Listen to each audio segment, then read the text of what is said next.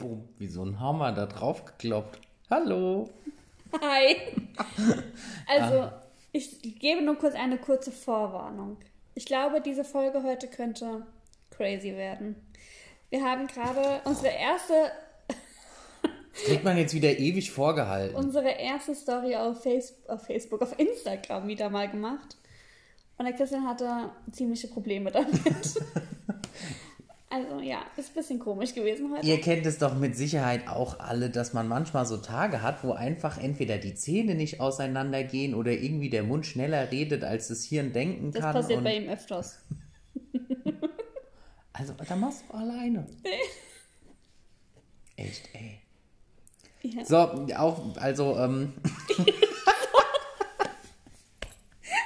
Wisst ihr jetzt, was ich meine? Vielleicht musste ich erstmal noch so Übungen machen, wie so Musiker immer machen. So. Oh Mann, also ich wollte eigentlich sagen, dass wir wieder auf unsere alte App umgestiegen sind. Jetzt sehen wir hier wieder tolle Wellen anstatt äh, komische Ausschläge, weil irgendwie hat es uns nicht so ganz gepasst. Also, ja. Also ich fand, es war immer so ein Rauschen im Hintergrund. Es hat sich sehr plächernd angehört. Das ist noch plächernder als jetzt. Aber wir haben eine Alternative bestellt und hoffen, dass das diesmal passt. Ja. Schauen wir mal. Ja, wir wollen noch was richtigstellen vom letzten Ja, genau. Podcast. Da haben wir nämlich. Wir hatten erzählt, Bullshit dass, äh, da waren wir ja bei der Wohnungssuche, mit der hatten wir angefangen und da haben wir erzählt, dass diese erste Wohnung, die wir uns angeguckt haben, äh, ein ehemaliges Gefängnis war. Und das ist falsch. Tudum, Da hatte drei große Minuspunkte für uns. Und zwar war es äh, kein Gefängnis, sondern ursprünglich war es wohl mal eine Diskothek. Das erklärt diese Größe des ganzen Areal, Komplexes. Gebäudes, wie auch immer. Und aus dieser Diskothek wurde dann kein Gefängnis gebaut, sondern ein Bordell.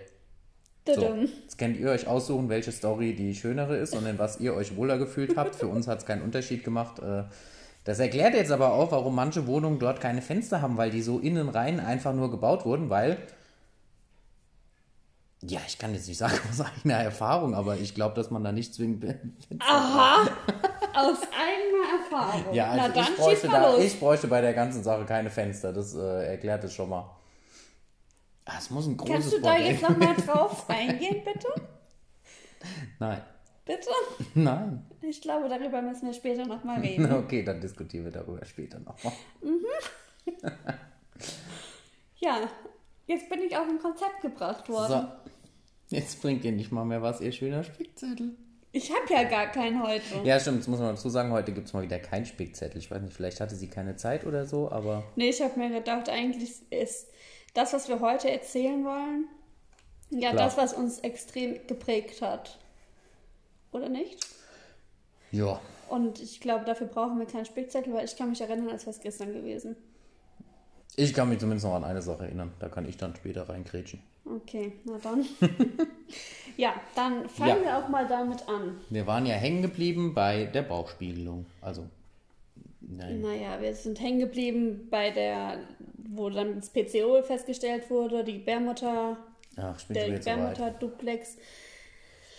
Ja, da war ich ja bei meiner neuen Frauenärztin, die hatte das ja dann auch gesehen mit der Gebärmutter und hat dann halt gesagt, um zu wissen, wie das alles aufgebaut ist mit der Gebärmutter und allem drum und dran, würde sie uns eine Bauchspiegelung empfehlen und würde dann auch empfehlen, dass wir direkt starten. Stimmt, da waren wir. Weil. Dann waren wir erstmal überfordert. Achso, Entschuldigung, beim letzten Mal, hä? Nein. Ja, wisst ihr, ich soll hier, weil ich einen Sprachfehler hatte, aber hängt ihr Gehirn auch teilweise ein bisschen hinterher heute. Ähm, ja, genau, in dem Moment waren wir überfordert, weil wir eigentlich gesagt haben, Wir waren ja noch gar nicht so weit zu dem Zeitpunkt wegen Nachwuchs. ja, wir waren in dem Moment waren wir ja eigentlich, wir waren frisch verlobt, Ja, genau, und ja, genau, also zwischen der Diagnose und dem Ganzen dann mit der Gyn hat der Christian immer noch einen Heiratsantrag gemacht. so romantisch. Ja. Aber das erzählen wir heute nicht, oder? Nee, sprengt Okay. den Rahmen. Das sprengt, das sprengt den Rahmen. Vielleicht können wir darauf irgendwann nochmal zurückkommen, wenn ihr das wollt, keine Ahnung.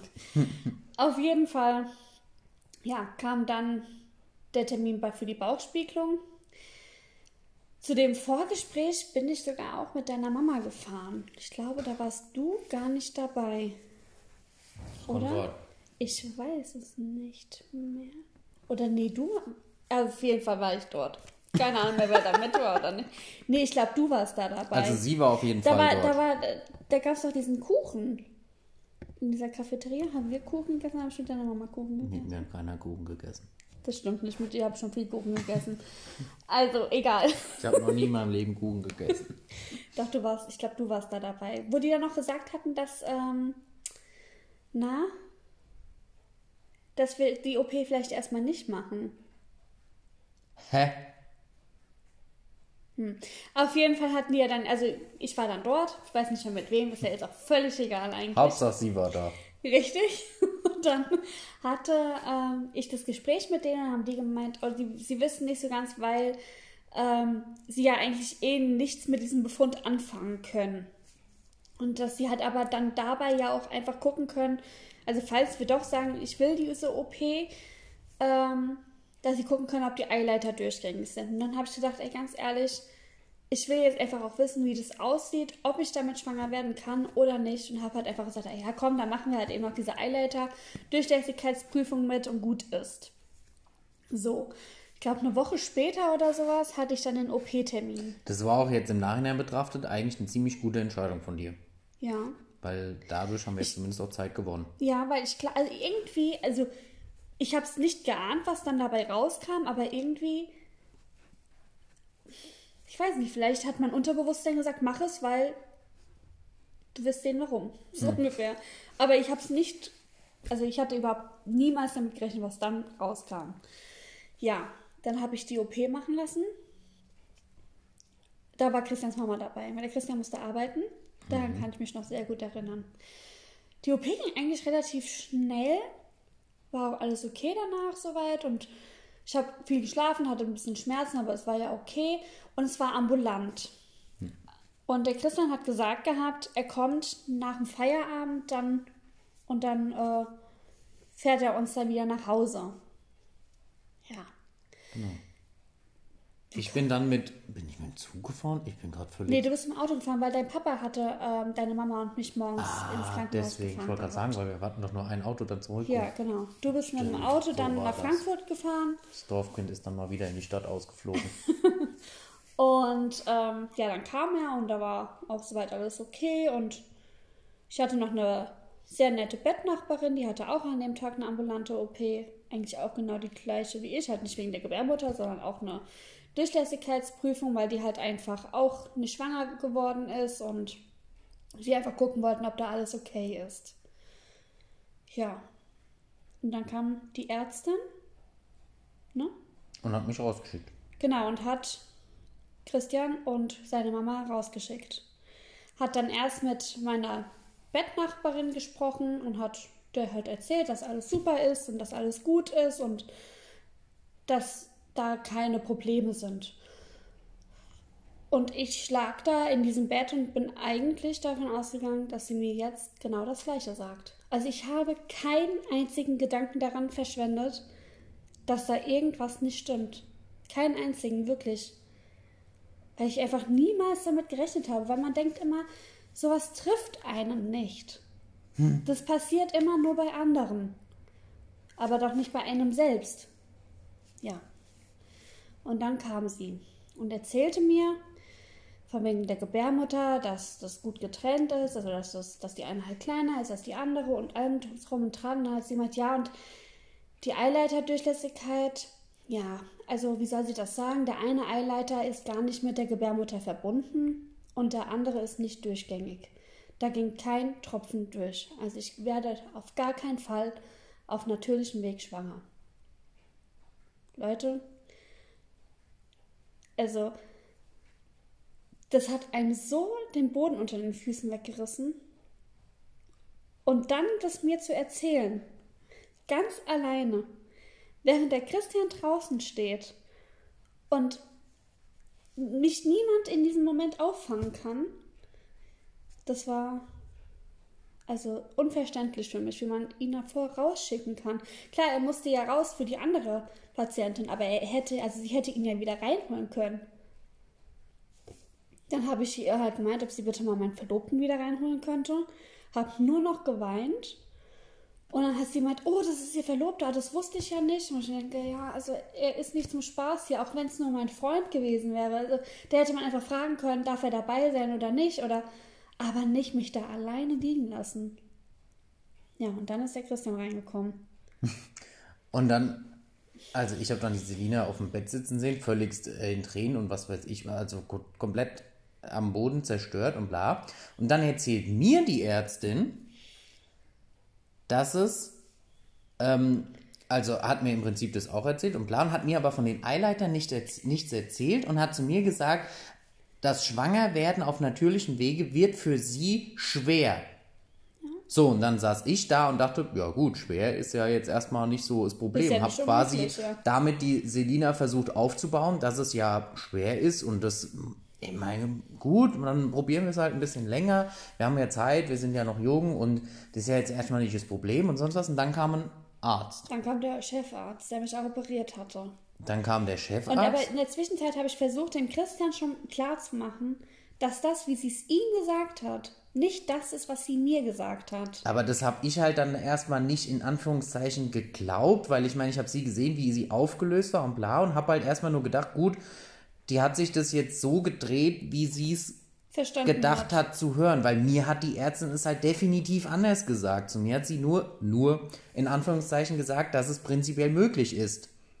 Ja. Ja, und dann kam der Chefarzt und der hat es dann aber nochmal so gesagt. Und dann habe ich ja den nochmal gesagt, ja, also ist es jetzt gar nicht möglich. Und dann hat er gesagt, nein, es ist definitiv gar nicht möglich. Und dann bin ich ja auch erstmal so ein bisschen, ähm, ja, die andere hat aber was anderes gesagt. Und äh, dann hat er sich auch dafür entschuldigt und bla und gut. Und dann wurde mir auch der Boden unter den Füßen zu, weggerissen.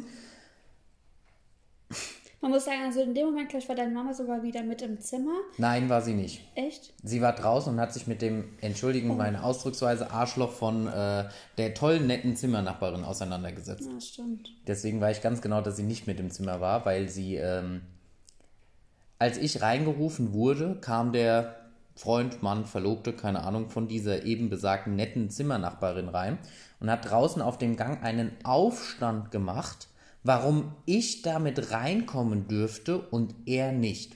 Und dann hat sich meine Mutter nämlich mit dem teilweise angelegt, dass weil als die Tür aufging, war die Selina ja schon komplett am Boden zerstört und dementsprechend hat man das ja schon irgendwie so ein bisschen gesehen, warum ich da jetzt rein darf und er entsprechend nicht, weil in dem Zimmer selber war ja kein Stückchen von Privatsphäre. Und das hat sich so weit zugegipfelt und zugespielt, bis er endlich in dieses Zimmer rein durfte und dann total kleinlaut gesehen hat, was auf unserem Bett quasi los ist und dann wieder rausgegangen ist, dass sich die, deine Zimmernachbarin am Ende noch bei uns entschuldigt hat. Ja. Für, dieses asoziale Verhalten ihres Partners. Ja. Die kam dann zu uns und hat sich entschuldigt und hat uns auch alles erdenklich Gute gewünscht und also die war wirklich super nett, aber also ich muss sagen, ich habe diesen Mann einfach überhaupt gar nicht richtig wahrgenommen. Für mich war das, war, ich saß da wie so ein, so ein Tunnelblick. Das war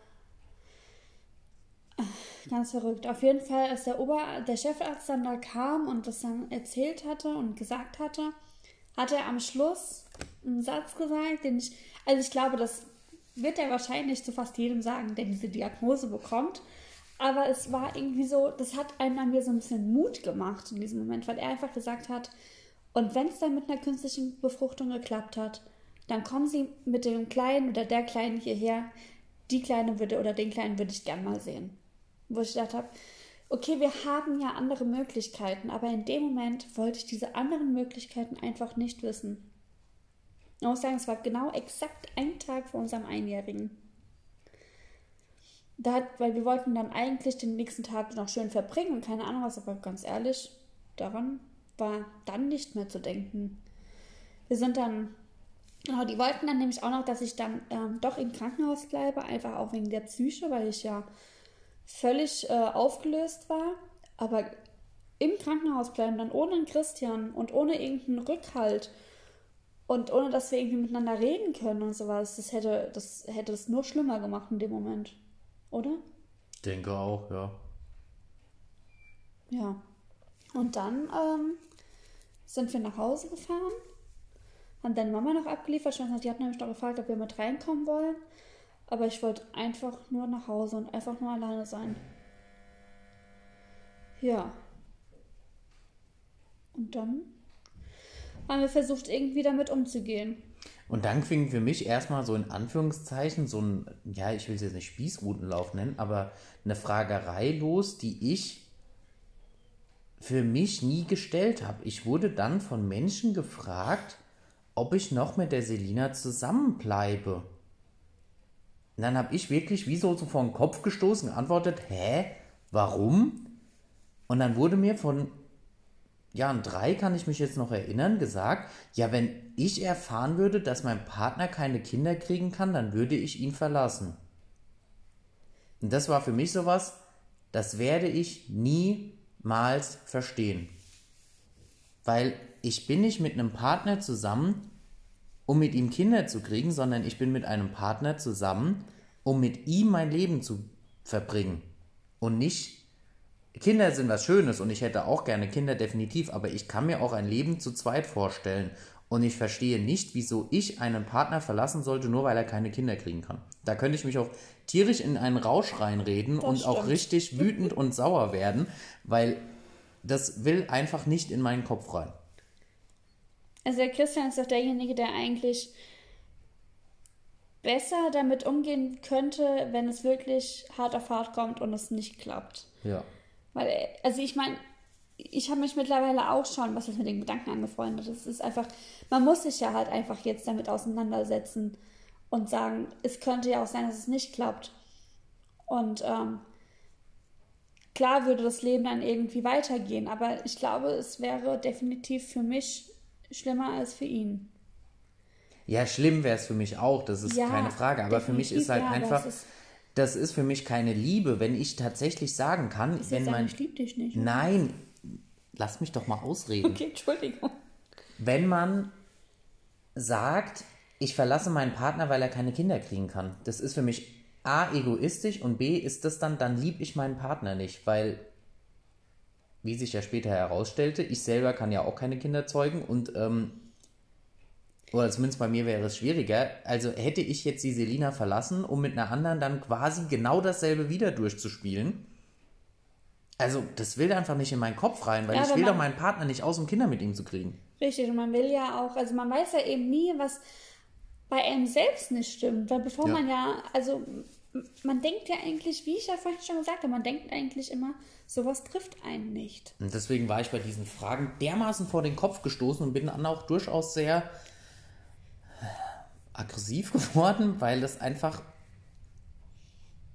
Das eine hat für mich nichts mit dem anderen zu tun. Null.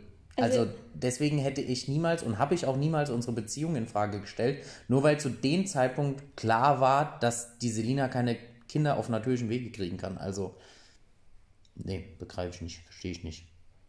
Also ich muss sagen, ich hatte mir bis dahin eigentlich auch keinerlei Gedanken darüber gemacht, dass der Christian mich jetzt verlässt. Bis er nach Hause kam und mir das erzählt hat. Und da habe ich dann das erste Mal so gedacht, stimmt. Er könnte jetzt einfach sagen, hier, wir sind Kinderkriegen wichtiger und mit dir geht es nicht und äh, fertig aus. Das war's. Nee. Aber ja, zum Glück hat er das nicht gemacht. Ja, auf die Idee bin ich ja selbst überhaupt nicht gekommen. Also diese Frage stellt sich mir nicht bei so einer wundervollen Frau. Wow. Okay, danke. Ja. Ja, das war, wie wir diese Diagnose bekommen haben, wie wir dann auf einmal wussten, okay. Das war der erste Tiefschlag und viele weitere folgen noch. Ja. Aber ja. das war der erste, der so richtig tief in die Magengrube. Das war heftig. Gesessen hat. Also ich muss sagen, das ist wirklich so ein Tag, den ich niemals vergessen werde. Das war auch jetzt so, Gerade so unser Einjähriges. Ich fand, ich habe mir immer gedacht, oh, das Einjährige wird dann richtig schön und keine Ahnung was, ne? Ich weiß gar nicht mehr, was wir haben. wir überhaupt irgendwas gemacht? Nein, wir lagen gar im nicht? Bett. Wir Echt? lagen im Bett. Ich habe eigentlich fast War nur geweint. Mhm.